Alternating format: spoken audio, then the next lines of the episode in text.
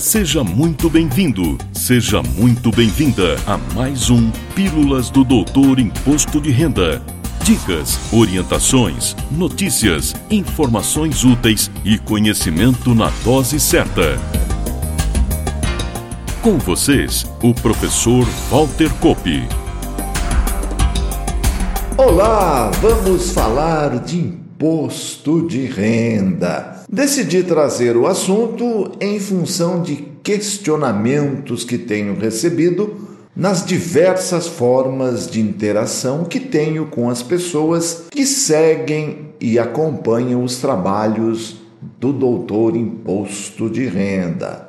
Como na atualização da tabela foi alardeado que quem ganha até dois salários mínimos não pagaria imposto de renda com a entrada em vigor dos novos valores e dois salários mínimos a partir de maio, deu R$ 2.640.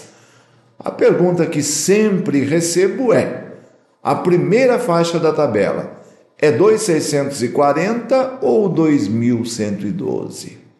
Repito aqui o que já disse em publicações e episódios anteriores. Para que a promessa de não tributar quem ganha até dois salários mínimos fosse cumprida, o governo criou um artifício interessante. Aumentou a primeira faixa da tabela de R$ 1903,98 para R$ 2.112, ou seja, um aumento de 10,93%. Mas permitiu o que eu chamo de antecipação do desconto simplificado.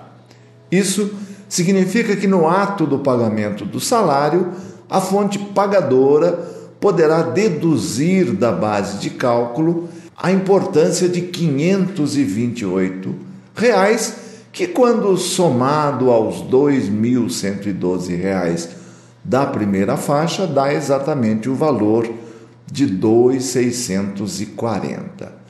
Isso não significa dizer que o desconto simplificado está mudando de 20% para 25% sobre o rendimento tributável.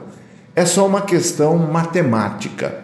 25% de R$ 2.112 e 20% de R$ 2.640 vão dar o mesmo resultado, ou seja, 528 reais antecipados como redução da base de cálculo na fonte. Assim, quando o declarante que recebeu R$ 2.640 de rendimento for elaborar sua declaração de ajuste anual de 2024 e optar pelo desconto simplificado, esse desconto será de 528 reais, o que fará com que a base de cálculo caia para R$ 2.112, que é a faixa da tabela tributada à alíquota zero, ou seja, não vai pagar imposto de renda. Lembrando que somente a primeira faixa da tabela mensal foi reajustada em 10,93%. As demais faixas, 7,5%, 15%, 22,5% e 27,5%, não sofreram qualquer reajuste. A dedução é opcional, a fonte pagadora dos rendimentos é que decide se utiliza a dedução de 528 reais ou não. Em tese, para rendimentos de até dois salários mínimos, o desconto sempre será utilizado. Para valores maiores, será usado se for maior do que as demais deduções na fonte, como, por exemplo, previdência oficial, dependentes, pensão alimentícia, etc. Para valores de renda superiores a 10 mil reais, o desconto será menor do que as despesas dedutíveis, e nesse caso não valerá a pena optar pela dedução. Segundo expectativa do governo, cerca de 13 milhões de brasileiros deixarão de pagar imposto pela correção da tabela. Como não houve qualquer correção das demais faixas, rendas maiores também serão beneficiadas, mas quanto maior a renda, proporcionalmente o benefício da atualização será menor. Outra dúvida que tem sido recorrente é com relação aos rendimentos sujeitos ao recolhimento mensal obrigatório, o nosso velho conhecido carnê-leão. Como a medida provisória 1171 não fez qualquer distinção entre os tipos e origem dos rendimentos, basta que se enquadrem como rendimento ajustável na declaração para que possam se utilizar da dedução de 528 reais mensalmente. Isso vale para aluguéis recebidos e outros rendimentos sujeitos ao carnê-leão. Se os 528 reais forem mais vantajosos do que as deduções permitidas, a dedução poderá ser utilizada. Ressalto que a Receita Federal publicou a instrução normativa RFB número 2141 em 22 de maio último, consolidando os efeitos da correção da tabela e outros, como a exclusão da tributação dos juros sobre ações e acordos trabalhistas e também sobre pensão alimentícia recebida, entre outros assuntos. E como ainda temos tempo neste episódio, aproveito para replicar os alertas emitidos pela Receita Federal com relação às tentativas de fraudes que se intensificam quando os lotes de restituição começam a ser liberados. O fisco listou pelo menos três tipos de golpes enviados por e-mail. Golpe dos erros na declaração.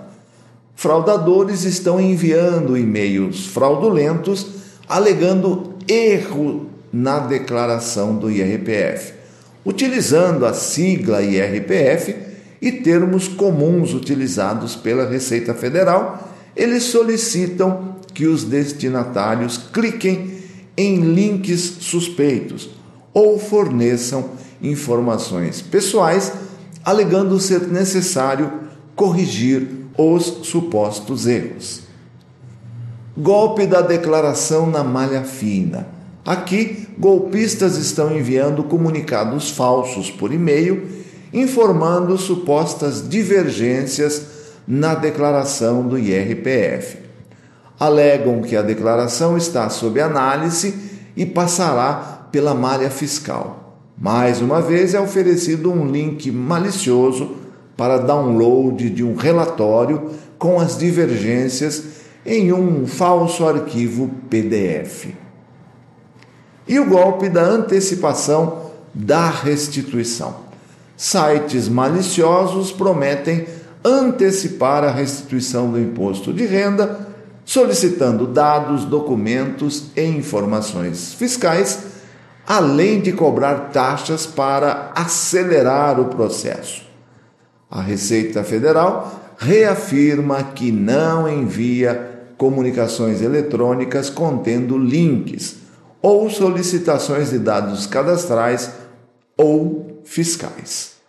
Reforço que a Receita Federal não encaminha esses e-mails em nenhuma situação e que, havendo qualquer dúvida, você pode entrar no Centro Virtual de Atendimento ao Contribuinte, o ECAC, e na opção Meu Imposto de Renda, consultar e acompanhar o processamento da sua declaração. E claro, jamais clique em qualquer link de mensagens suspeitas, sejam da Receita Federal ou qualquer outro que você não sabe a origem. É esse clique que vai instalar e infectar por vírus e outros malwares a sua máquina, o seu computador, o seu celular.